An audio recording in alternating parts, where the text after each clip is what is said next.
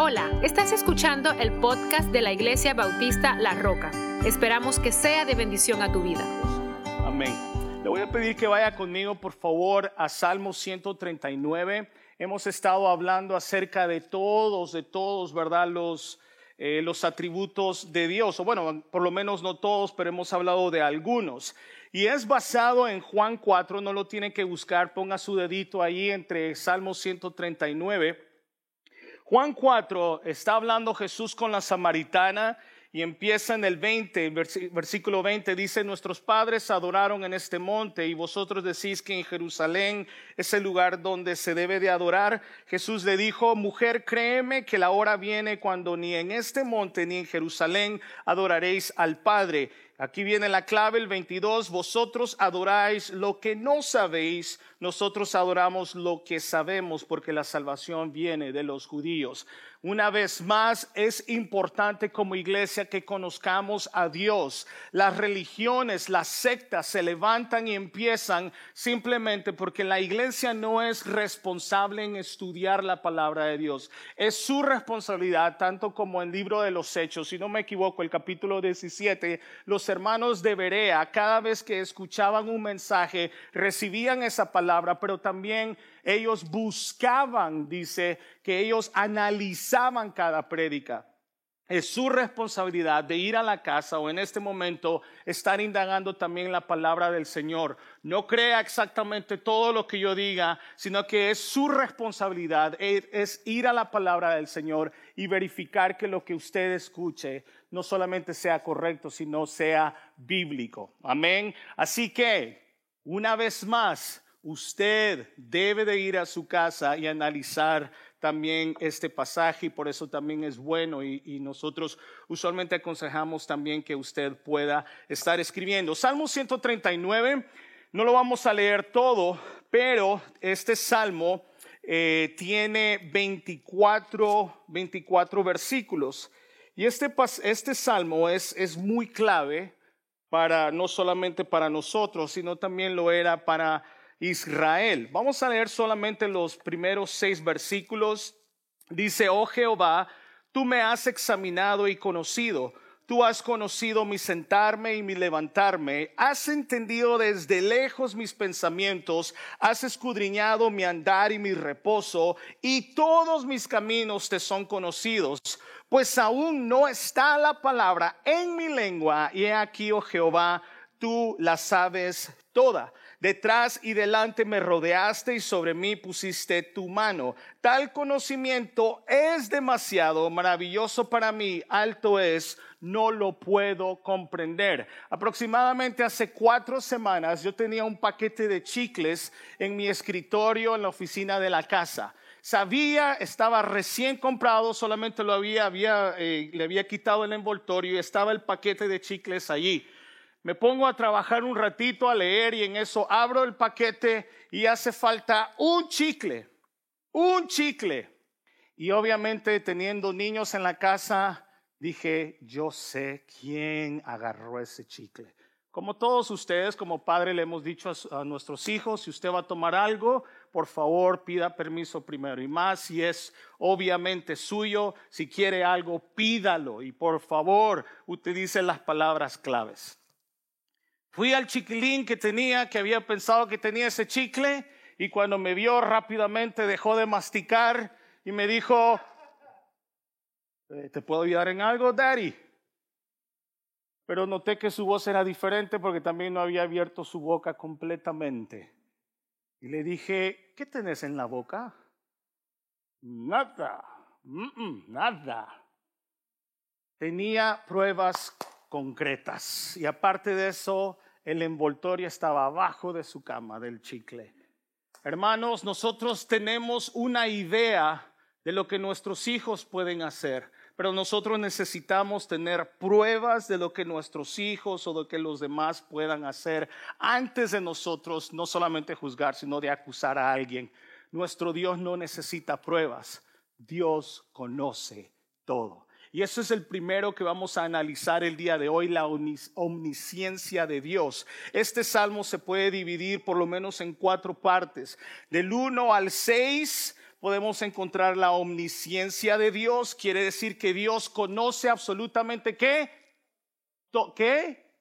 Todo, muy bien. En los versículos 7 al 12 nosotros podemos, eh, podemos encontrar la omnipresencia de Dios. ¿Qué quiere decir que Dios está en dónde? En todo lugar. Aquí empezamos un poquito a rascarnos la cabeza, pero entendemos que Dios está en todo lugar. El versículo 13 al 18 podemos encontrar la omnipotencia de Dios. ¿Que Dios qué? todo lo puede. Y me encanta cuando nosotros hablamos en inglés, cuando decimos Almighty, ¿verdad? Es todopoderoso. Y después en el, eh, la última parte o la última división podemos decir y hablar del tema acerca de la santidad de Dios, del versículo 19 al 24. Hermano querido, dijo eh, Charles Spurgeon, nos provee de un extraordinario consuelo. ¿ok? Nos, nos provee un extraordinario consuelo Okay. El saber que Dios conoce todas las cosas no hay nada mejor, no hay nada mejor y no hay un mejor consuelo que aquel, el saber de que Dios realmente conozca todas las cosas, que Él apacigüe las crecientes olas del dolor, la aflicción, que proporcione paz ante los vientos de las pruebas, como la ferviente reflexión del tema de la deidad de Dios. El conocer a Dios no solamente nos debería de causar temor, sino que debería de causar en nosotros también consuelo, fortaleza, el saber cómo Dios realmente actúa en nuestras vidas. Mi hermano querido, cuando hablamos de la omnisciencia de Dios, debemos de entender que Dios lo sabe y Dios conoce absolutamente todo y lo conoce perfectamente bien. Nosotros creemos que conocemos a nuestros hijos muy bien, nosotros creemos que conocemos su carácter, la manera que hablan, la manera que caminan, etcétera, etcétera, etcétera. Pero en este caso, cuando hablamos de Dios o cuando estamos hablando de Dios, este atributo de la divinidad, estamos hablando de que Dios tiene un conocimiento absoluto de todas las cosas, un conocimiento de todas las cosas reales y posibles. El Grand Tini dijo lo siguiente, atributo por el cual Dios lo define de esta manera, la omnisciencia de Dios es un atributo por el cual Dios en forma perfecta y eterna conoce todo lo que puede ser conocido, pasado, presente y futuro. Dios sabe cómo lograr mejor sus fines y la Biblia nos enseña en Salmo 147, 5, grande es el Señor nuestro y de mucho poder y su entendimiento es infinito. ¿Qué es lo que quiere decir el salmista? Y déjeme decirle que este salmo, obviamente, como todos sabemos, los salmos eran un himnario para los judíos. Y en este caso, no es la gran teología. Muchos de nosotros crecimos en nuestros países creyendo de que solo aquellos hombres de cuello blanco atrás de un escritorio eran los únicos que podían hacer teología. Nosotros hacemos teología todos los días. Somos teólogos la ponemos en práctica todos los días. Y aquí en el Salmo 139, el salmista nos está enseñando qué práctico puede ser este salmo. Qué práctico puede ser a nuestras vidas el saber que Dios conoce todas las cosas. Y es más, este salmo nos recuerda y nos enseña qué tan personal Dios es y qué tanta intimidad nosotros podemos tener con Dios. Por muchos años hemos, hemos escuchado, Dios quiere conocerte, Dios te ama, eh, etcétera, etcétera, etcétera, etcétera. Hermano, en el Salmo 139, del 1 al 6, vea lo que dice una vez más el salmista. Oh Jehová, tú me has examinado y qué? Conocido empieza el salmista a reconocer que la relación con Dios es algo muy íntimo, es algo muy personal. Y que ese y que esa relación empieza con Dios. Recuerde que no somos nosotros los que buscamos a Dios, sino que ¿qué? es Dios quien inicia esa relación con nosotros, porque el perdido era usted y yo. Más me toca llamar a veces los domingos. Perdido. ¿Dónde te has metido? Ay, pastor, que Me fui a la playa. Ay, pastor, es que me fui a otra iglesia. No, no es malo, visite, visite, visite. Pero en este caso, mis queridos hermanos, eh, eh, el salmista nos está recordando, decir, hey, no hay necesidad de hacer tan grande esta teología, no es que usted está muy ajeno a la teología. Aquí el salmo nos está recordando que es algo práctico y que Dios quiere una relación personal con usted hasta el punto de que Dios examina nuestra vida. Es un conocimiento exhaustivo de todas las cosas y el conocimiento perfecto.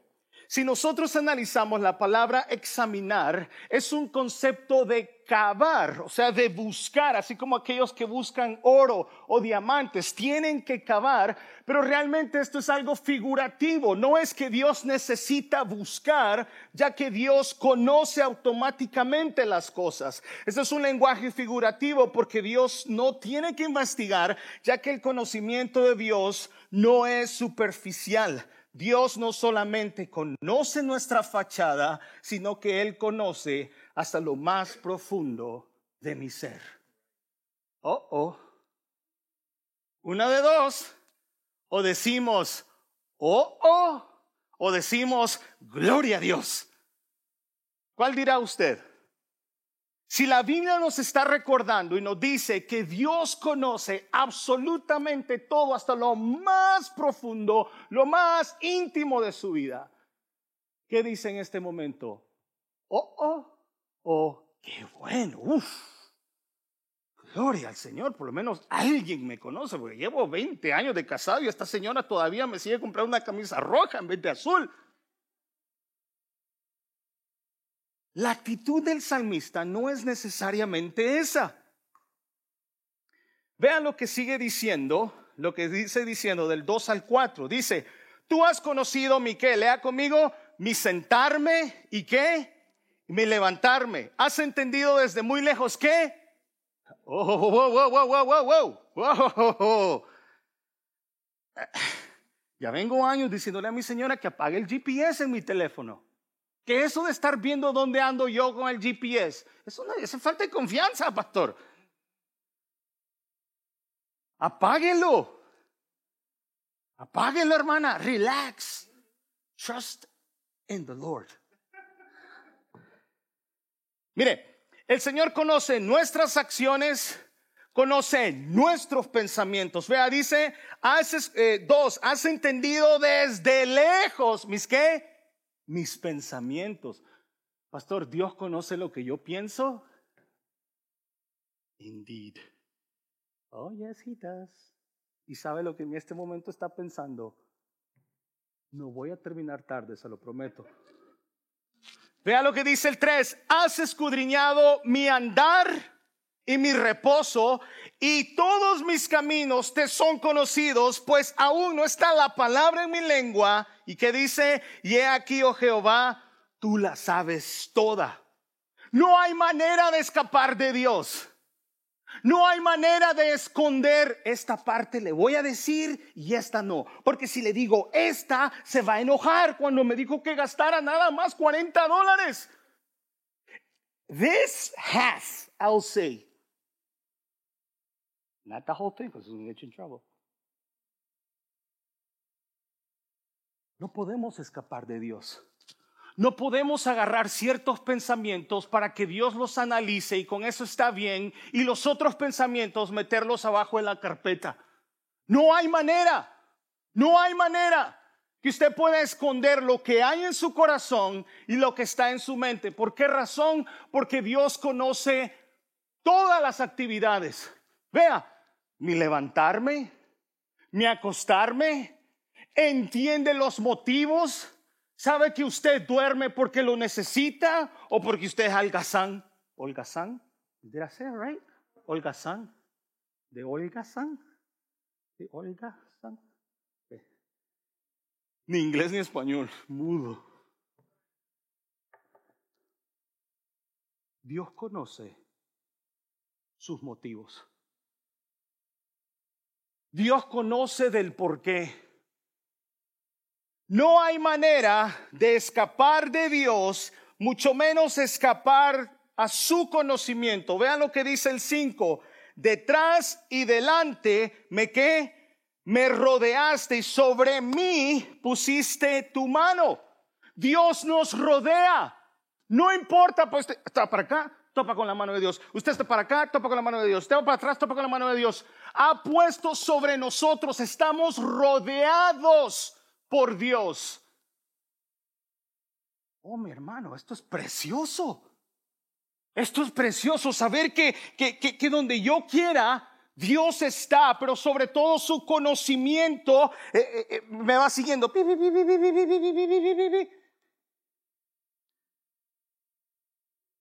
Vea lo que nos dice Daniel 2.22 en cuanto al conocimiento de Dios. Él revela lo profundo y qué? Y lo, ¿lo están viendo? Y lo escondido. Conoce lo que está en tinieblas y con él mora a luz. Vea también lo que nos dice Hebreos 4:13. Y no hay cosa creada. ¿Qué dice? Espere, espere, espere, espere. Todavía no se adelante. Y no hay no hay, diga conmigo, no hay. En inglés se diría, there's none. English 101. Here it is. No hay cosa creada que no sea manifiesta en su presencia. Antes bien, todas las cosas están desnudas y abiertas a los ojos de aquel a quien tenemos que dar cuenta. Como dice el gatito, ¡uh!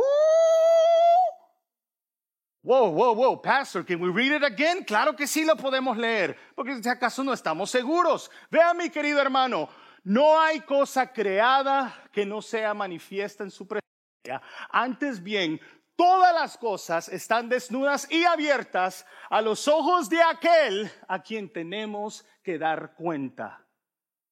Oye, hermano, esto ya me empieza a temblar un poquito los pies porque no vamos a poder esconder absolutamente nada de Dios. Quizá pude haberme descuidado y quizá no me hubiese dado cuenta que alguien tomó ese chicle. Usted sabe que yo digo una cosa y ya a la hora ya se me olvidó, ¿sí o no muchachos? Sí, gracias por el apoyo. A veces se me olvida todo, todo. ¿Qué haría yo sin, sin mi esposa y sin Gaby? Hombre, Pero para el conocimiento de Dios, usted no puede esconder nada. Porque en algún momento, si no hoy, en aquel día, usted dará, usted dará cuenta de ese pensamiento. Qué hermoso es nuestro Señor, ¿verdad? Amén. Precioso. Hermoso es el Señor.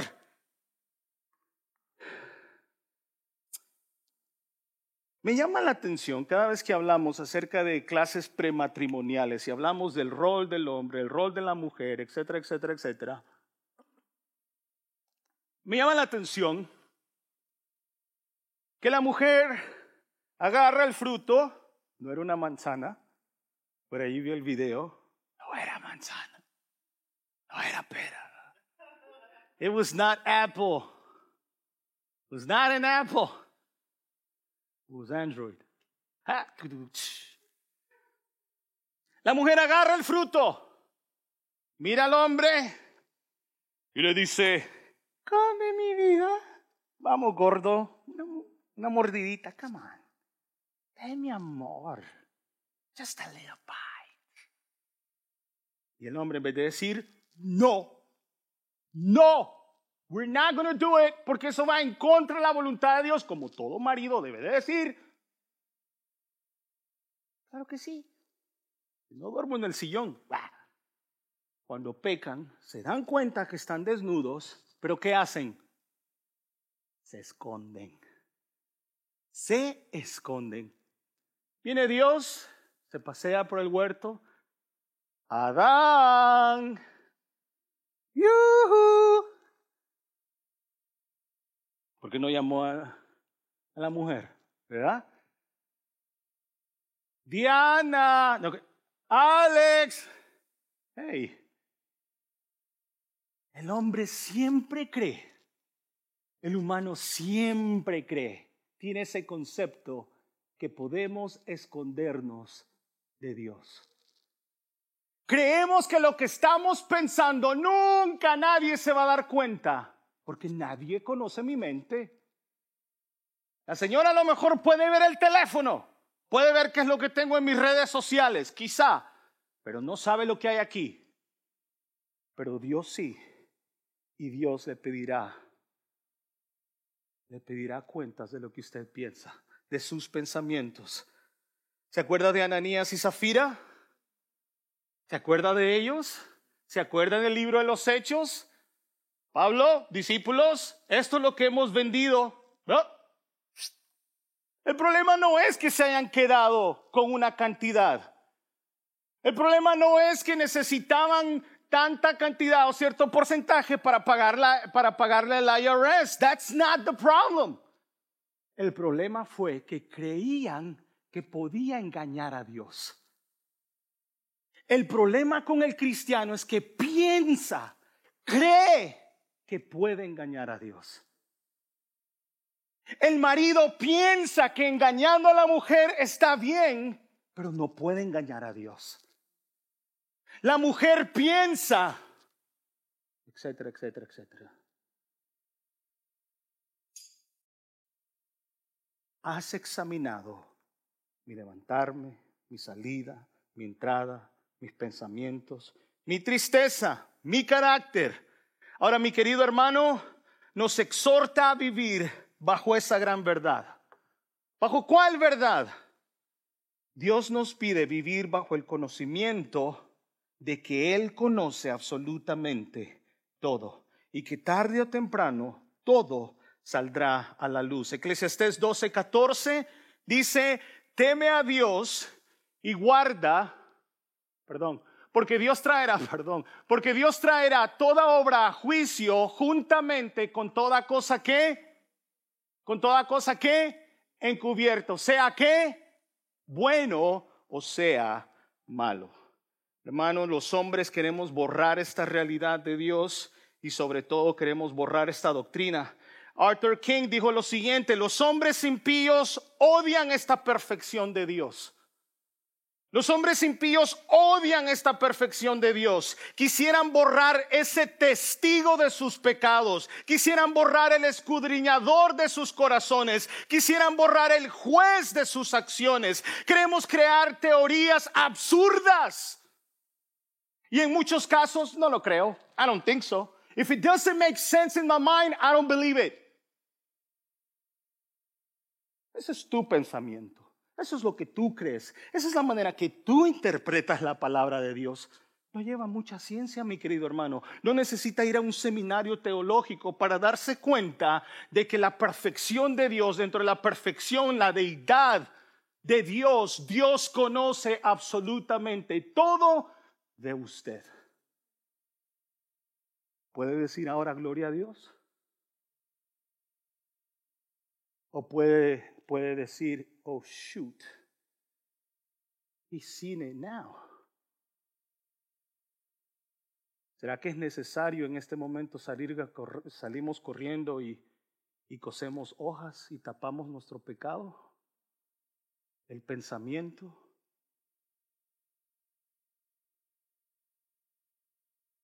Podemos evadir por ahora esta verdad pero no aquel día. Vea lo que nos dice Mateo 10, 26, Romanos 2, 16 y 1 Corintios 4, 5. Dice, así que no los temáis, porque nada hay encubierto que no haya de ser manifestado, ni oculto que no haya de saberse. Vea lo que dice Romanos 2.16. En el día en que Dios juzgará por Jesucristo los secretos de los hombres conforme a mi evangelio. Primera de Corintios 4, 5 dice, así que no juzguéis nada antes de tiempo hasta que venga el Señor, el cual aclarará también lo oculto de las tinieblas y manifestará las intenciones de los corazones y entonces cada uno recibirá su alabanza de Dios. ¿Cuáles son sus intenciones? ¿Cuáles son sus intenciones de estar acá? Comprometido, religión, o porque entiende que nuestros pensamientos pueden estar tan podridos que necesitamos de Cristo. ¿Cuáles son sus motivos, sus motivaciones para hacer lo que hace? ¿Cuántas veces tratamos de escondernos de Dios? Lucas 12 del 1 al 3 dice, en esto, juntándose por millares la multitud, tanto que unos a otros se atropellaban comenzó a decir a sus discípulos, primeramente, guardaos de la levadura de los fariseos, que es la hipocresía. Hemos estado hablando de la hipocresía, hipocresía los miércoles, ¿correcto? Dos, porque nada hay encubierto que no haya de descubrirse, ni lo oculto que no haya de saberse. Por tanto, todo lo que habéis dicho en tinieblas, a la luz se oirá y lo que habéis hablado al oído en los aposentos se proclamará en las azoteas. Chismosos, watch out. Chismosos, cuidado. Cuidadito con lo que hablamos. Cuidadito, cuidadito con esos cafés asesinos.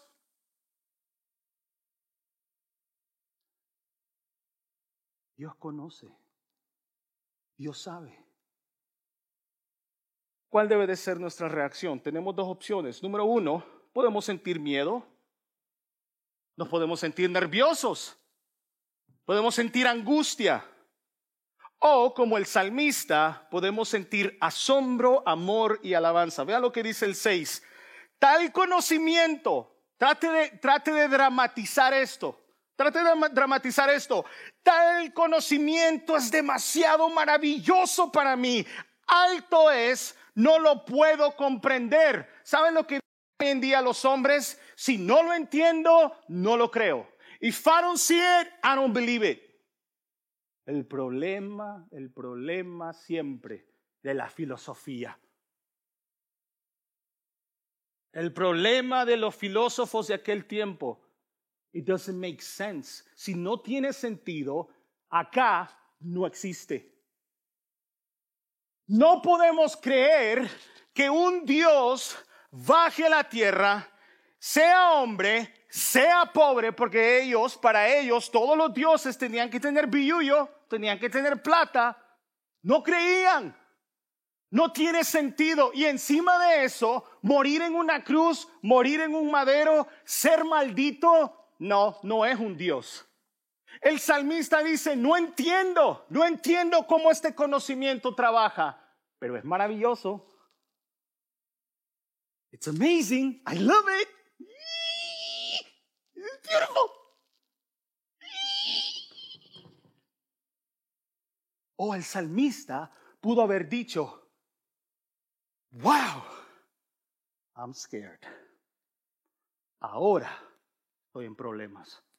Porque ahora Dios conoce todo, aún aquellas cosas que ni yo mismo puedo explicar de mí. ¿Qué causa esto en usted? ¿Alabanza? ¿Adoración que tiene un Dios que conoce todo? Mira hermano, si hay una cosa que escucho todo el tiempo, en mi oficina, cuando hablo con personas, dicen, lo primero que dicen es, nadie me entiende. Imagen los matrimonios. Pastor, este, este, hombre es terco, orgulloso, no me entiende. No entiende mis sentimientos. Ay, bajo otra vez a llorar. Como verdad, nos dijeron de niños que teníamos que ser machos y no chillar no nos podemos identificar con la señora. Pero bueno, allá usted. Hay veces que usted llega a una persona y dice, oye, quiero hablarte. Fíjate, fíjate que tengo este problema. Oh, yo tengo ese y tengo tres más. Y en vez de escucharte, te tiran otros tres o cuatro. O llevan a mi señora, fíjate que me duele aquí. Ah, a mí me duele aquí, aquí, aquí, aquí. No, ya para qué, me, para qué abro la boca. Se identificaron. Se identificaron con el dolor o con la situación.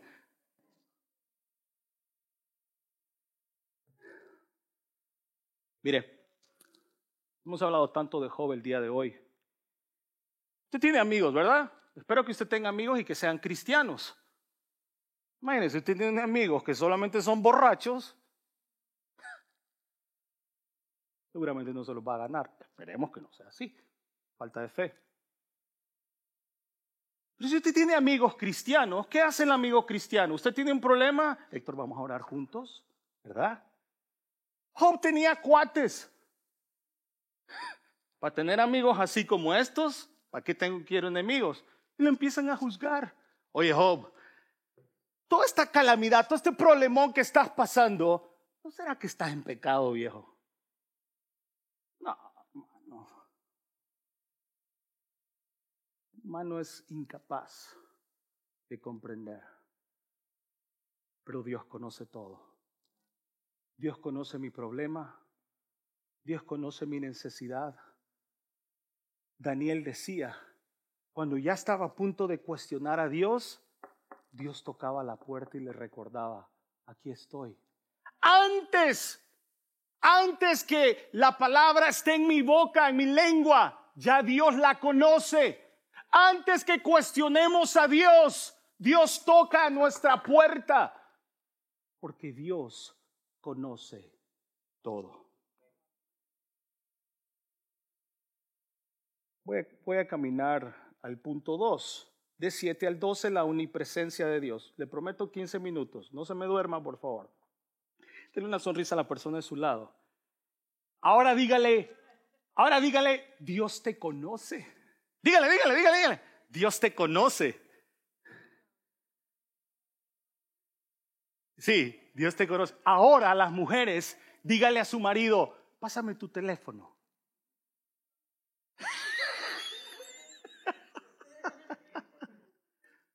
Hey, newsflash. Dios sabe lo que tienes en tu teléfono. Y Dios conoce.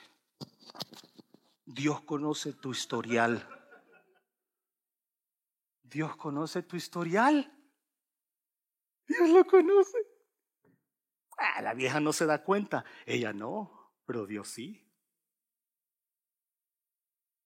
También hermanas a usted. Pues siempre le cae el pobre hombre, ¿no? Omnipresencia de Dios, como decíamos anteriormente, no podemos alejarnos de Dios. Escuchaba el otro día una predicación, un pastor, un, un, un, colega decía, dígale a Dios que camine con usted. No me parece esa idea. No me parece. Porque a veces no me conviene que Dios camine conmigo. ¿Por qué no mejor decir, yo quiero caminar con Dios. ¿Qué pasó con Enoch? Y caminó Enoch con Dios. Señor, camina conmigo. No, no le conviene, porque Dios no va a entrar al bar. Dios camina conmigo. No, no, no. Cuando Dios no va a caminar con usted cuando va a fornicar o adulterar.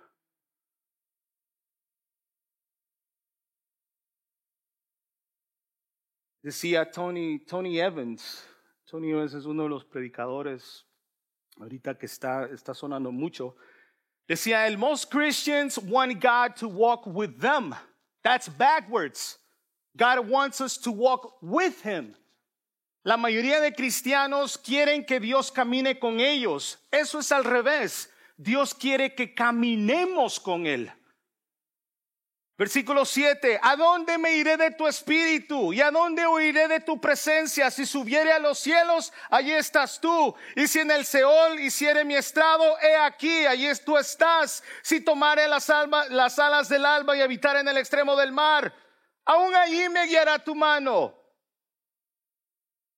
Hubo un tiempo, después de los problemas que yo tuve con mi hija y todo ese relajo, Llegué una vez un domingo al altar, tenía llaves del templo, entré, me tiré de rodillas y empecé a llorar como loco y le dije, Señor, déjame, apártate de mí, estoy molesto, estoy enojado contigo, don't worry about me, deal with somebody else, not me. No trates conmigo más, me voy. Pero cuando me levanto, pa, ahí está Dios. Voy para otro lado y está Dios. Voy para acá y está Dios. ¿Dónde me iré de tu presencia? El hecho de que usted cierre la puerta para pecar no quiere decir de que Dios no está ahí, le está viendo. That's what we want to think. Eso es lo que nosotros queremos creer.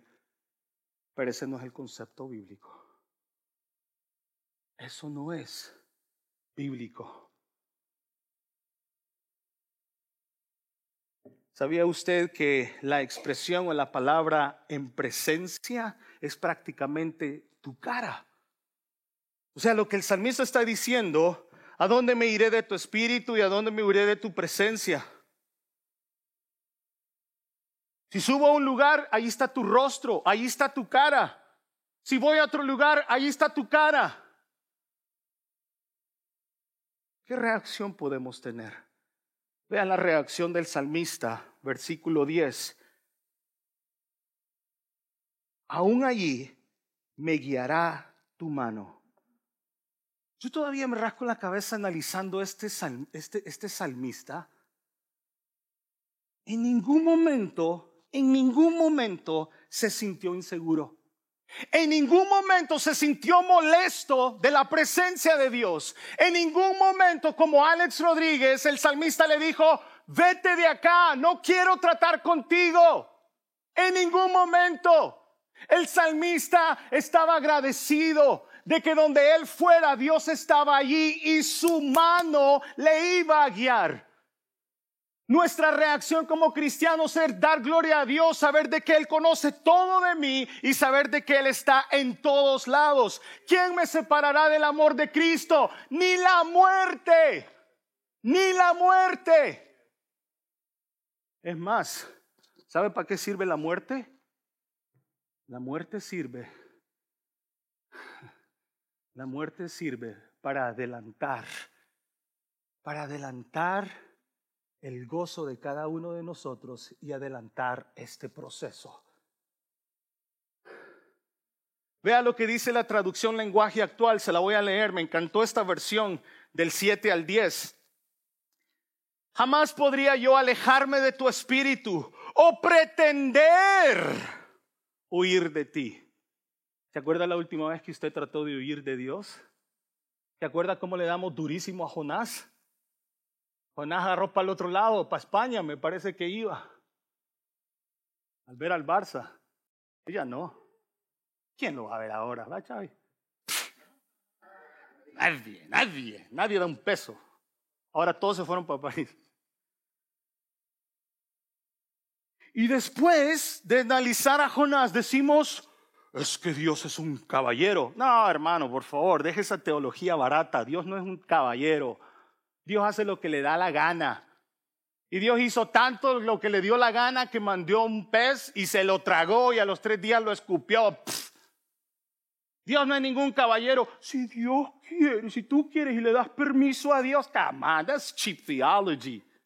Eso es tan barato. Es que Dios toca tu puerta. No, Señor.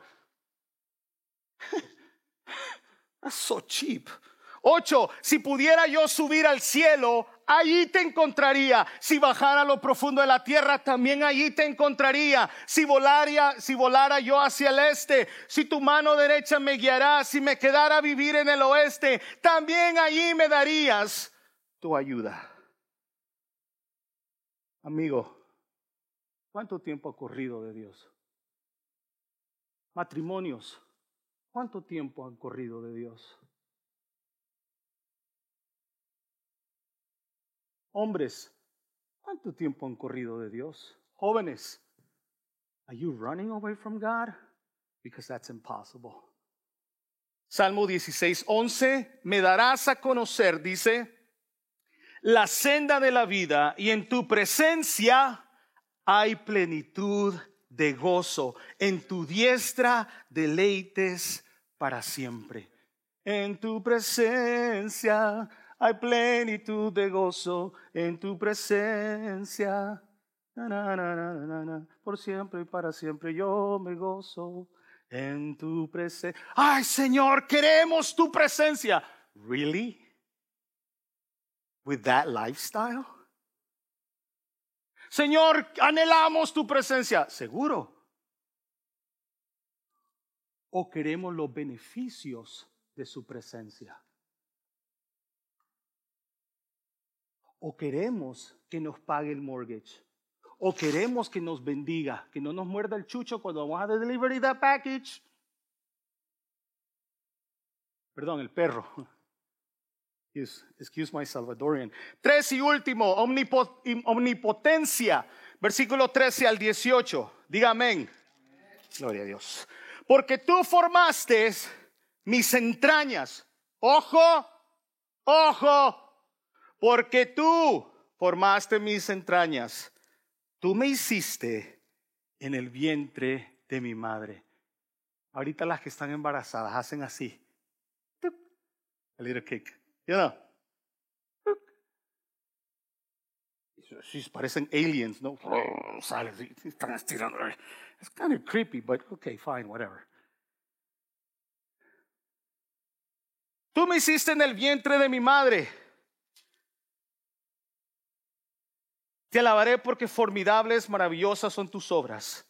Estoy maravillado y mi alma lo sabe muy bien. No fue encubierto de ti mi cuerpo.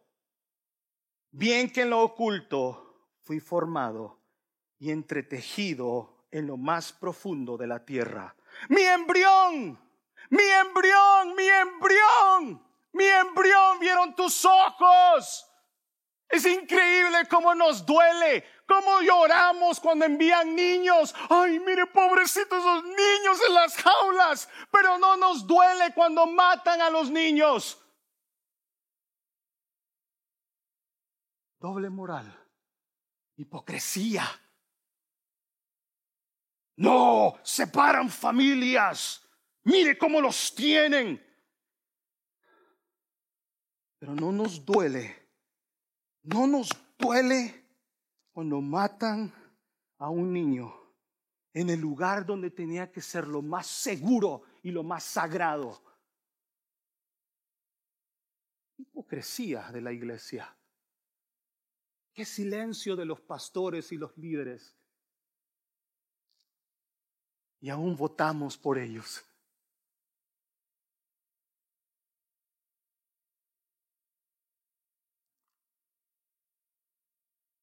Mi embrión vieron tus ojos. Y en tu libro estaban escritas todas aquellas cosas que fueron luego formadas, sin faltar una de ellas. Estaba averiguando dos cosas. Uno, acerca del embrión, me estaba educando. Y después me fui a buscar todas las leyes, este hermoso país, o los estados, están poniendo acerca del aborto. Es increíble. Es increíble. Es increíble cómo la iglesia unas cosas mira y después se da la vuelta en otras. No para Dios. No para Dios. Vea hasta dónde viene no solamente el poder de Dios, sino la presencia de Dios y el conocimiento de Dios.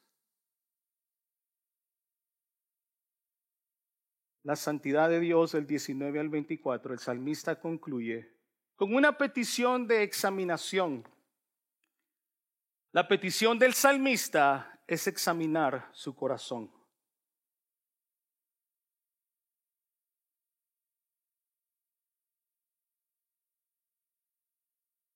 Porque blasfemias dicen ellos contra ti, tus enemigos toman en vano tu nombre. ¿No odio, Jehová, a los que te aborrecen y me enardezco contra tus enemigos? Los aborrezco por completo, los tengo por enemigos. 23. Examíname, oh Dios, y conoce mi corazón. Pruébame y conoce mis pensamientos y ve si hay en mí camino de perversidad y guíame en el camino eterno. Ante estas tres verdades, ante la omnisciencia de Dios, ante la omnipotencia, omnisciencia, omnipotencia, omnipresencia, ¿Cuál debe de ser la reacción de la iglesia? O corremos para un lado o nos confesamos. ¿Sabe dónde empieza el perdón? ¿Sabe dónde comienza el perdón? Reconociendo que Dios ya conoce mi actitud, de que Dios ya conoce mi corazón y de que lo que hay en mi corazón es perverso. No, pastor, yo no hago nada malo, no hay pecado en mí. Dice la Biblia que no hay ni uno bueno, ni uno justo, ni uno que haga lo correcto. No hay nadie que busque a Dios. No hay nadie que busque a Dios, nadie. Y desde ahí comenzamos. No sé, hermano, sea usted, estoy hablando a la iglesia ahora, a los creyentes. No sé, hermano, sea usted realmente el día de hoy, antes de tomar la Santa Cena, usted puede decir, Señor, prueba mi corazón. No sé, amigo, usted cómo ha vivido.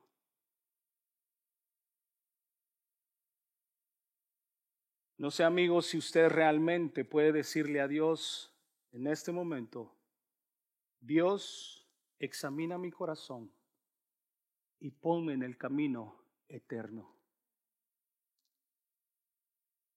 Hermanos, si Dios en este momento examina su corazón, que ya lo hizo, ¿qué encontraría? ¿Amargura?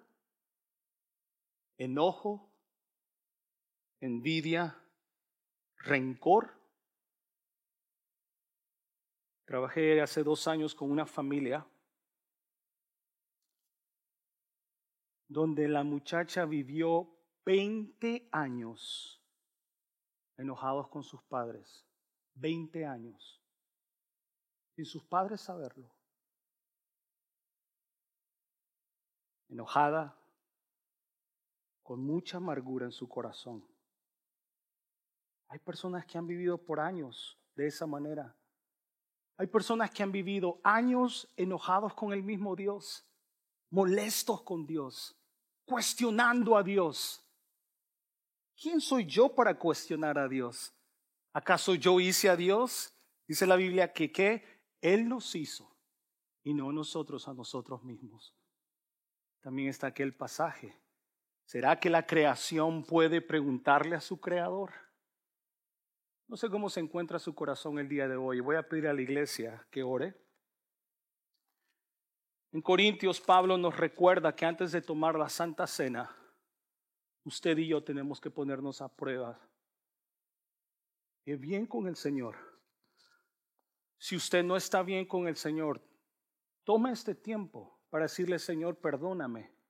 Señor, he corrido años de ti. O por lo menos creo que he corrido años. Si usted no conoce a Cristo, si Cristo no está en su corazón, este es el momento de decir, Señor, entra en mi corazón, límpiame, quebrántame, restaurame. Dice David después de haber hecho ese movimiento, mm, David trata de ocultar su pecado dos veces, por lo menos dos veces muy, eh, muy definidas. Primero, David, David le dice a, al soldado, al esposo de Betsabé, oye, vete y duerme con tu señora, vete a la casa. Después que David se da cuenta que había embarazado a la, señora, dice, vete, vete a tu casa. Tal vez si te acuestas con ella ahora se van a dar cuenta y van a decir que el niño no es mío. ¿Y qué hizo el hombre? No, no me voy a ir a mi casa. Hijo de, ya no pude. No me toca de otra que matarlo. Manda una carta y dice, pónganlo al frente Pónganlo al frente de la batalla para que allí puedan matarlo. ¿Qué mente más pervertida? ¿Qué mente tan enferma? ¿Hasta dónde David llegó? ¿Cuál fue el castigo? El niño muere. Cuando el niño muere, David se levanta.